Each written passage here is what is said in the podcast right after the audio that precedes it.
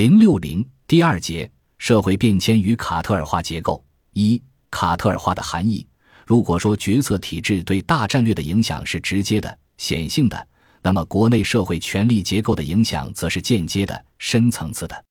这里需要说明的是，社会权力结构是国家各主要利益集团之间权力分配的体现。这种体现可以是明确的，比如政党在代议机构中的比例；也可以是隐性的。比如通过暗箱操作影响国家政治，这种权力分配决定了各利益集团之间相互妥协与较量的结果，从而也在相当程度上决定了国家进行政策选择的空间。德国在一八九零至一九一四年间国内社会权力结构的变迁，为分析德国大战略的变化提供了一个重要的，同时也是必要的视角。一些国际政治学者试图深入挖掘社会结构与大战略之间的关系。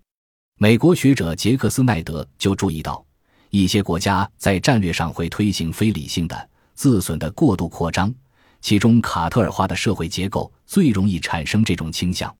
而所谓卡特尔化，主要指的是国内社会分成几大势均力敌的利益集团，没有一个集团能够有效凌驾于其他集团之上。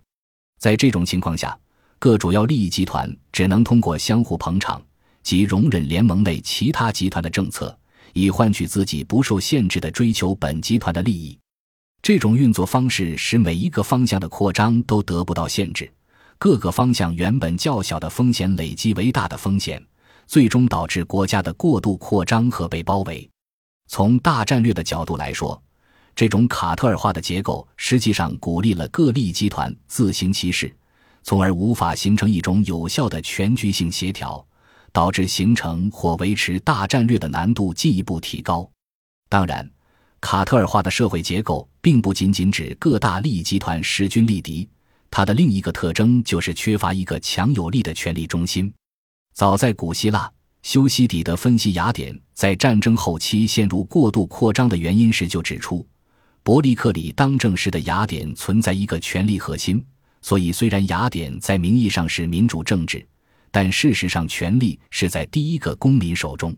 但伯利克里去世以后，这一核心就没有了。他的继承人彼此都是平等的，而每个人都想要居于首要地位，所以他们采取笼络群众的手段，结果使他们丧失了对公共事务的实际领导权。修昔底德这一古老的分析，实际上正是击中了卡特尔化社会结构的要害。那就是缺乏一个能有效协调各个利益集团的权力中心。正是这样一个特征，才使得各利益集团之间势均力敌的状态转变为政治上的失控，各利益集团才能放手实行相互捧场策略。社会结构卡特尔化的第三个特征就是不完善的国内政治程序。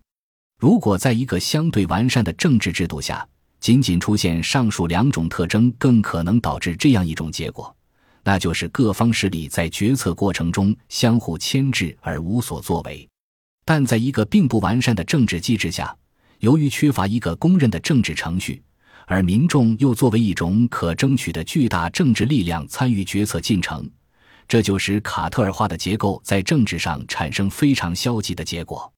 亨廷顿曾关注过这样的社会现象：普利多社会，在某种意义上。普利铎社会可以看成是卡特尔化结构进一步放大到社会全领域后出现的极端情况，